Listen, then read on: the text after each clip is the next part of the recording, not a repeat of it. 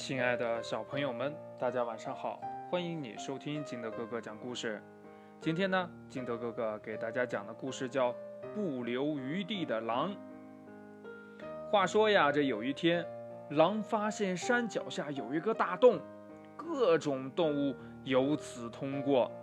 这狼呢，就非常的高兴，他想呀，守住了山洞，就可以捕获各种猎物了。于是呀，他堵上洞的另一端，单等动物来送死。第一天呢，来了一只羊，这狼呀就追上前去，羊呢就拼命的逃，逃呀逃呀逃呀逃呀。突然呢，这羊呀就找到了一个逃生的小洞，于是呢仓皇逃窜。狼呀气急败坏的堵上了那个小洞。心想呀，再也不会功败垂成了吧。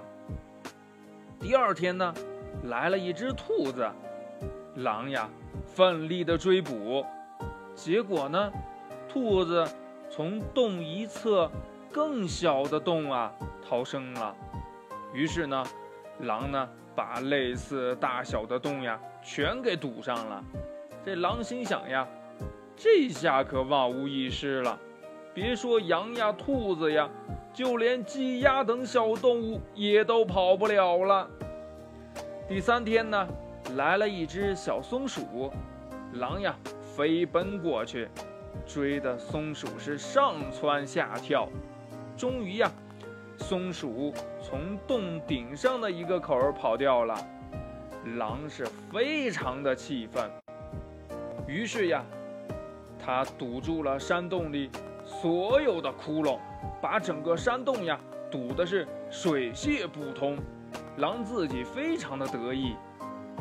第四天呢，哎，来了一只大老虎，狼呀吓坏了，拔腿就跑，老虎呢穷追不舍呀。